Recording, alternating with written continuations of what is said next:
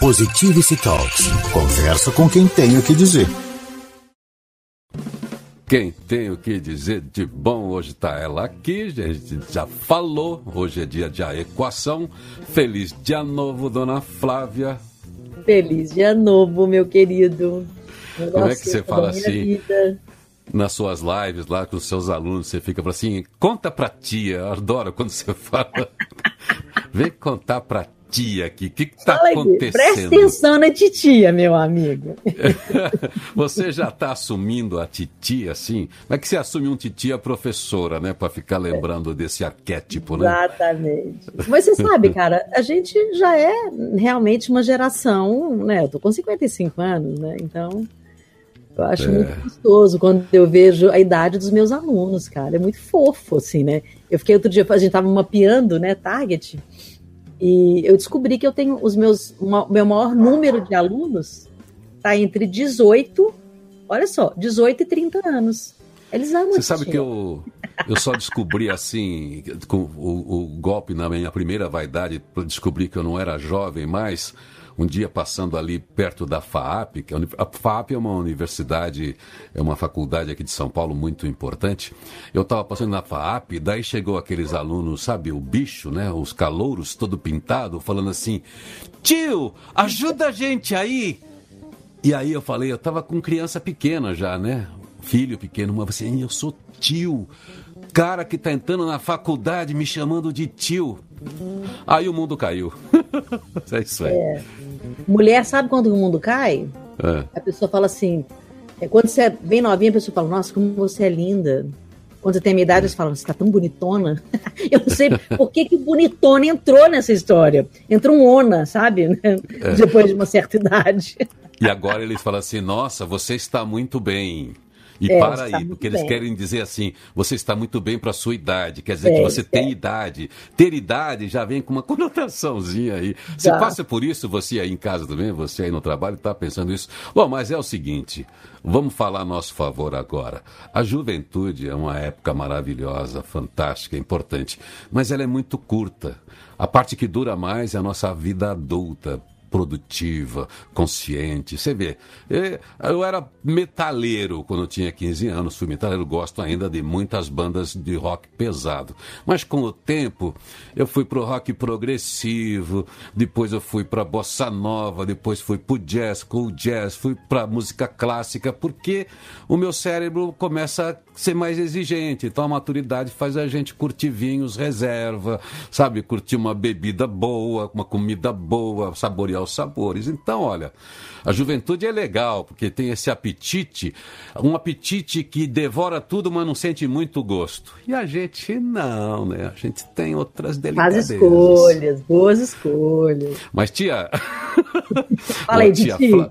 Ô, tia Flávia, você tem esse seu exercício de professor, de professora e de mestre, enfim, você na comunicação, a gente acaba exercendo um pouco isso, mas você leva a fundo por causa do, do, das suas mentorias. Você é uma das primeiras mentoras que eu conheço.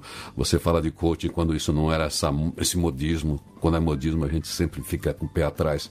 Mas você trabalha em processo de educação há muito tempo, de mentorias para grandes executivos, enfim. Hoje só se fala em aprendizado contínuo, é, aprendizagem ativa. É, ontem mesmo tive num evento importante de aprendizagem ativa com a Rebeca Toyama, que também é uma pessoa que está sempre aqui, tem mesmo a nossa linha de, de, de, de, lidar com esses assuntos. Mas você todos os dias está lidando com a aprendizagem.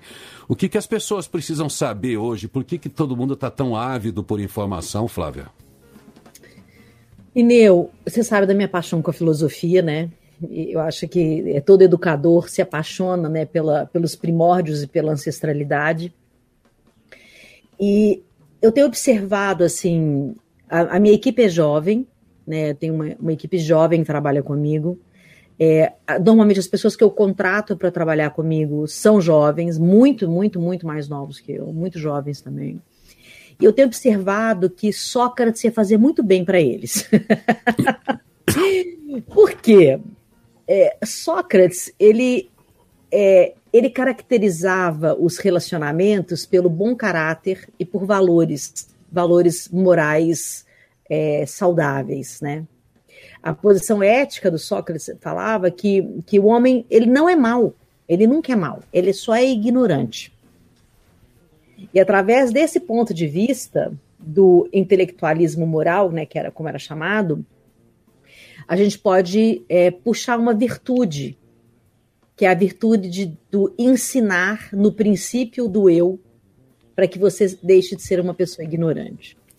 Então, acho que, que a educação, né, por esse ponto de vista, né, eu realmente me considero é, uma educadora, né, estou aí com 20 mil alunos já né, no, no curso de pensamento crítico.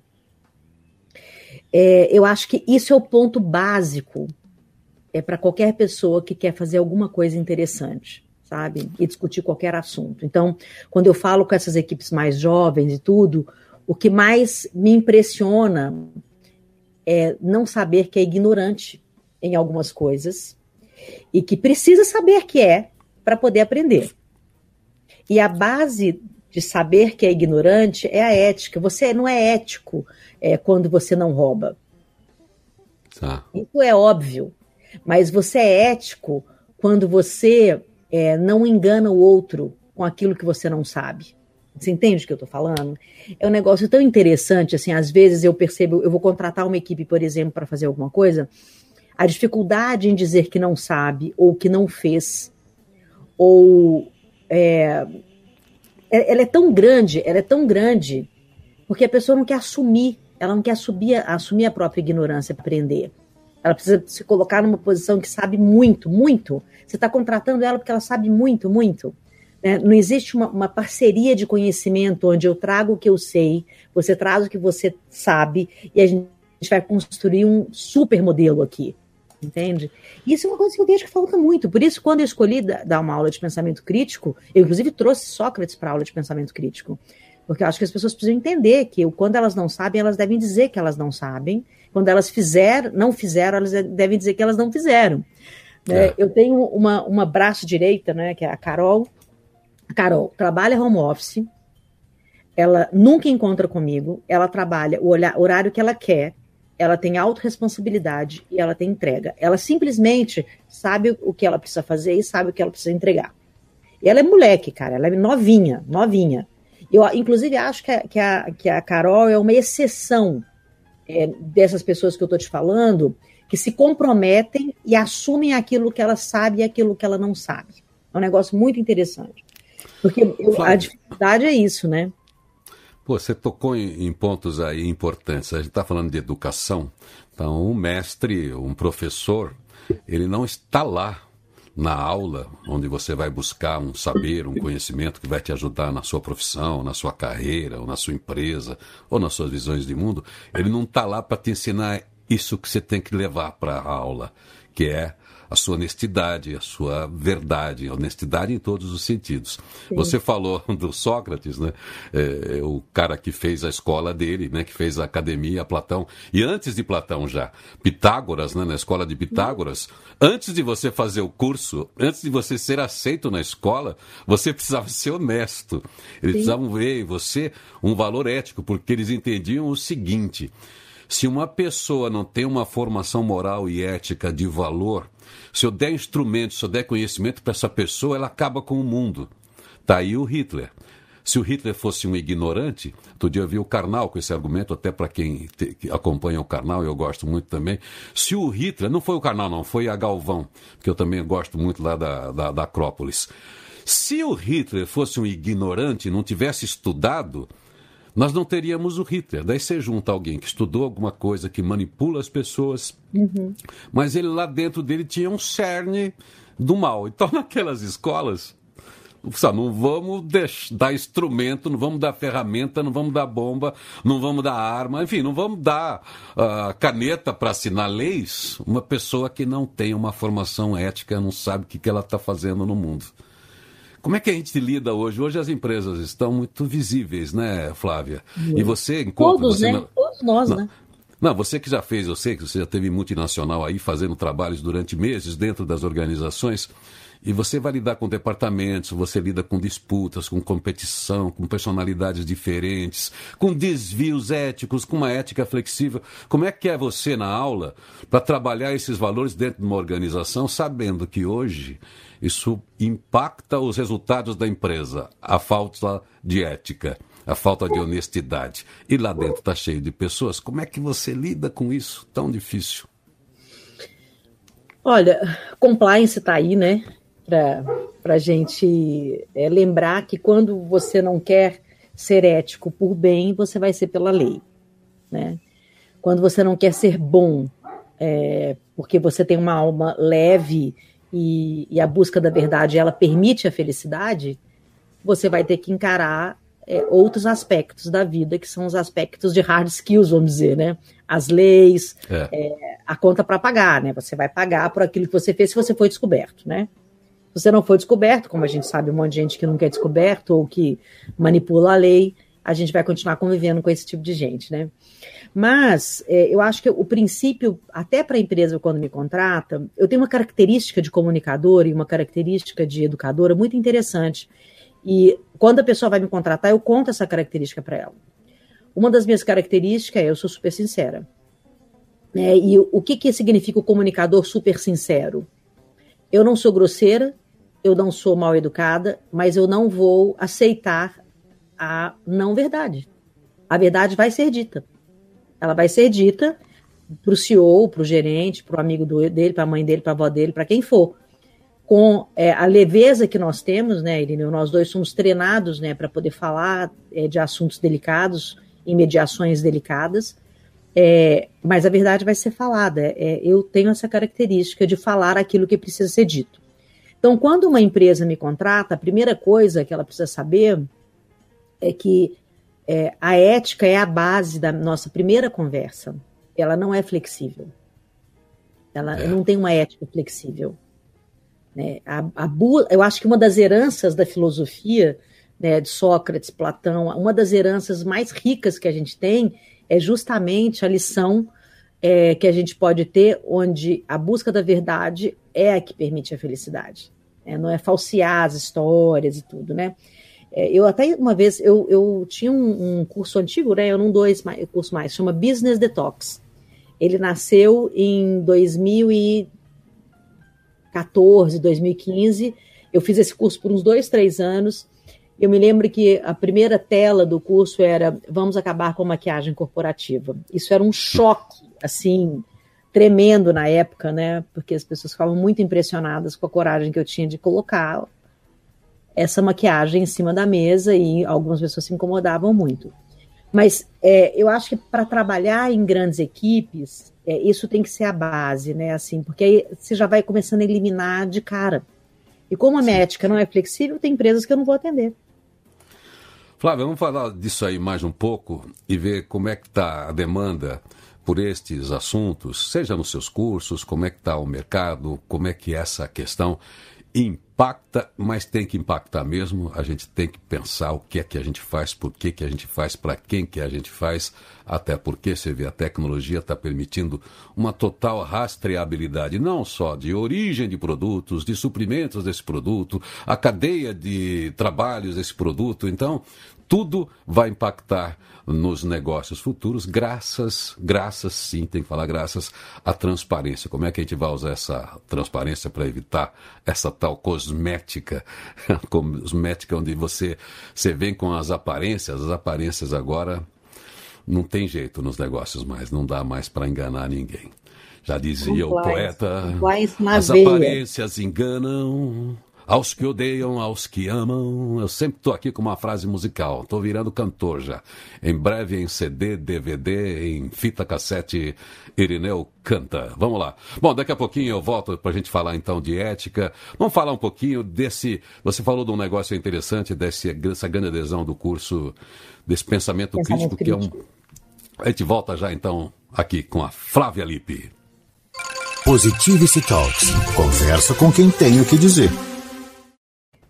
Hoje aqui é dia de a equação, tô com a Flávia Lippe, a gente estava falando de ética, mas a gente ia falar mesmo de aprendizado. A gente está fazendo um esforço muito grande num mundo tão veloz, tão rápido, e a gente começou a falar de ética porque você sai na agilidade, sai na produtividade, vai, vai atrás de mercado, de share, de ocupação, competição e tal, e aí atropela o quê?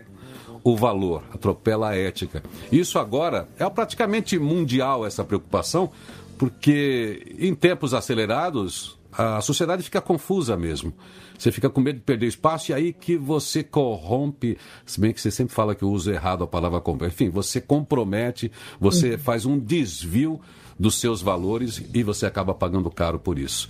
O que, que norteia, Flávia, a, a demanda hoje por conteúdos para chamar a atenção desse quesito, já que a palavra propósito está de volta. Ainda é, bem, né? É, ainda bem, ela está de volta. Mas por que, que essa palavra está de volta? Parece que o Fórum Mundial também já tem as grandes questões da sociedade e do mundo. Então, para várias áreas. E você sempre escolhe algumas, é onde está o seu foco de atenção em relação ao ser humano, que é esse sujeito que você trabalha sempre no, nas suas pesquisas para saber o que, que ele está fazendo, o que, que ele está deixando de fazer, o que, que ele pode fazer de bom. Onde é que está a sua atenção nesse momento, Flávia? Lineu, acho que nós dois, né? Eu, eu, falo nós dois porque a gente realmente tem um perfil muito parecido. Nós somos comunicadores e educadores. É, quantas palestras né, ao vivo a gente já fez juntos, é. né? E digitais, né? Agora a gente está no híbrido, enfim, a gente. Isso é uma forma de educar. Nós não somos, não somos educadores de palco. Isso é uma coisa importante da gente falar, né? Porque a gente não sobe lá no palco e fica fazendo gracinha e ah, e todo mundo animado, agora, vamos lá, né? Não é isso. Né? A gente procura trazer realmente algo que a gente aprendeu e a gente está transmitindo isso para vocês. E a gente aprende com vocês. Na verdade, nós somos educadores aprendizes, né? Eu acho que essa é uma característica que a gente tem. Quem faz comunicação, quem faz ao vivo, quem faz é, palestra com essa essência que a gente está falando para vocês, é o que a gente quer, na verdade, aprender com vocês. Eu, eu brinco que eu sou um UX, né? É, um usuário experience. É 24 horas, porque eu estou falando aquilo que você está me pedindo porque você não está conseguindo encontrar, entende? Então eu vou lá, vou debruçar nesse assunto, eu vou estudar, eu vou me especializar e vou te ligar e falar, ux, pronto, vem aqui que você é, pode fazer a experiência desse assunto que você não encontrava.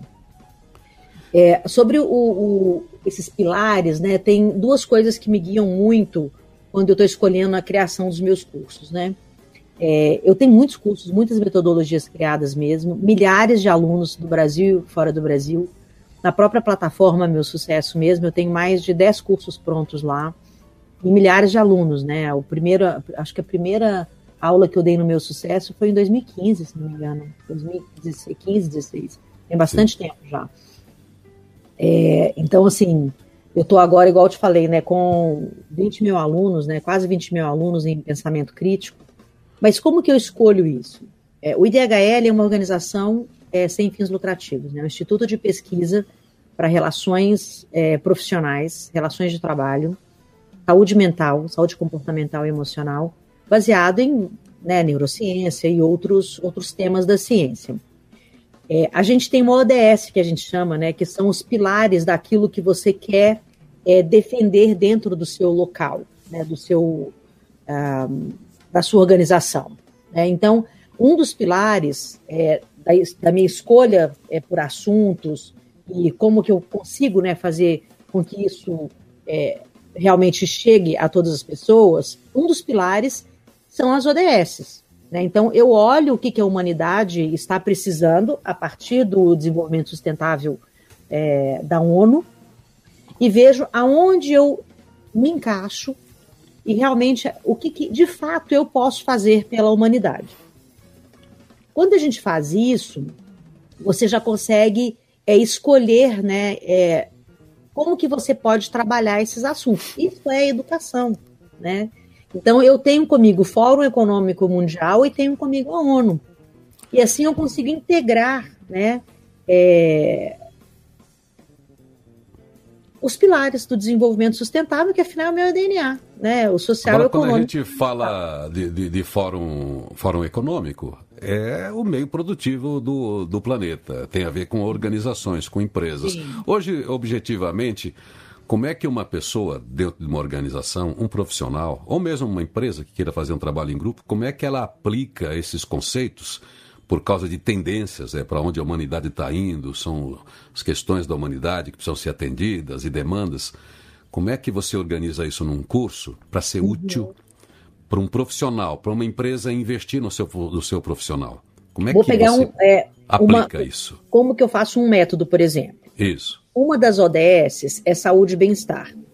É assegurar uma vida saudável e promover o bem-estar para todos em todas as idades. Essa é uma ODS da ONU. Eu vou lá no Fórum Econômico e vejo quais são as competências mais procuradas até 2025, por exemplo, é, e que vai impactar diretamente na saúde e no bem-estar dos profissionais que eu vou atender e das comunidades que eu atendo que não têm condições de nos contratar. Então, o IDHL ele tá. vai no corporativo e vai ensinar a mesma coisa nas comunidades carentes do Brasil, tá? Então, por exemplo, dentro dessa linha de saúde e bem-estar, se a gente ensinar resiliência e tolerância ao estresse, por exemplo, que é um dos itens dos 20, das 25 competências do Fórum Econômico Mundial, eu estou criando um tripé de bem-estar. Tem o IDHL levando esse assunto para o corporativo e para as comunidades, trazendo a saúde e bem-estar junto com uma competência é, exigida pelo Fórum Econômico Mundial, que é resiliência e tolerância ao estresse, por exemplo. Você sabe o que eu acho interessante, assim, só fazendo um parênteses aí, que para as pessoas. Fórum Econômico Mundial, você pode falar, olha, aqui está o dinheiro do mundo. Mas quando a Flávia fala do da compensação, sempre uma, por exemplo, uma inscrição para alguém que não pode pagar, daí tem o outro fórum que sempre sai em paralelo, que é o social, que é uhum. aquele que, sem a influência do capital do Fórum Econômico, também discute outras questões que não estão em pauta lá em Davos ou Davos, Sim. que é questão climática, questão da desigualdade, questões de políticas, questão de, enfim, de falta de democracia, essas coisas todas.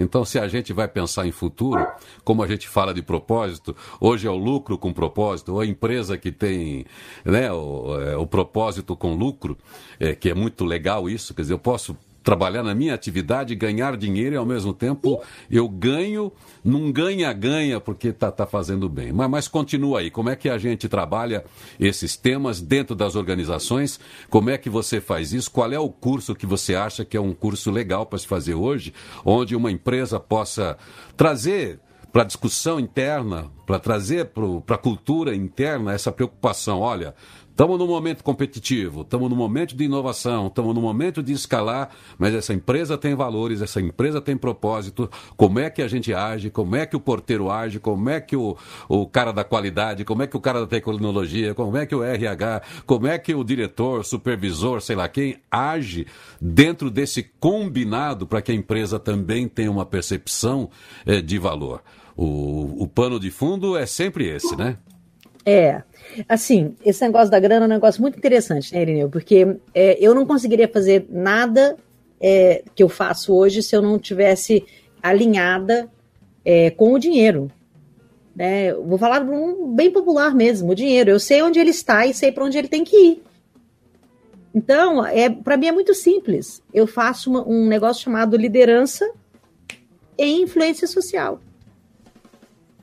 E, inclusive, isso é uma das competências, liderança e influência social, uma das competências levantadas pelo Fórum Econômico Mundial, que qualquer pessoa que quiser trabalhar é, e, e, ter uma carreira brilhante vai ter que ter até 2025.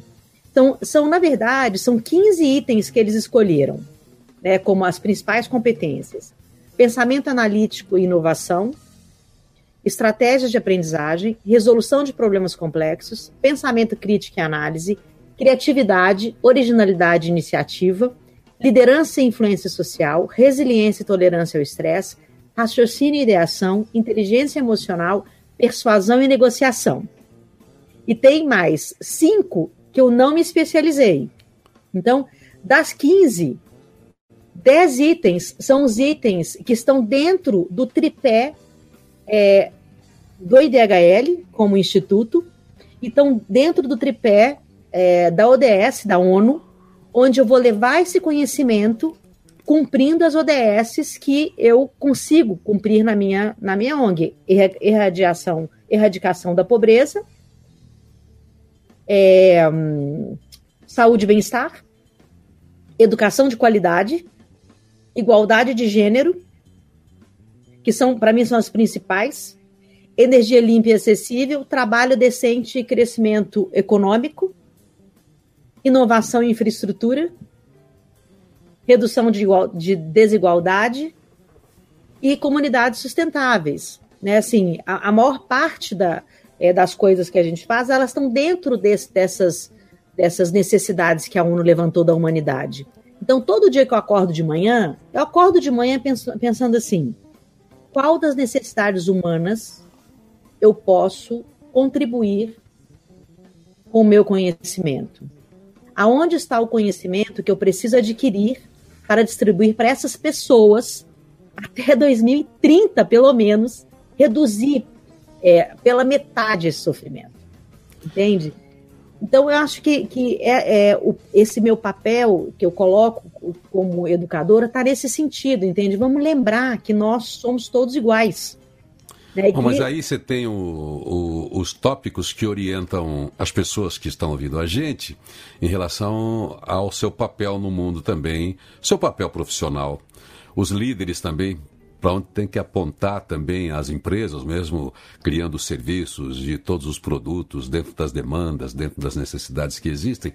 Mas, enfim, como combinar esses tópicos, porque hoje esse vai ser um, um, item de competitividade para as Vai. organizações por causa dessa leitura nova que a gente tem das organizações.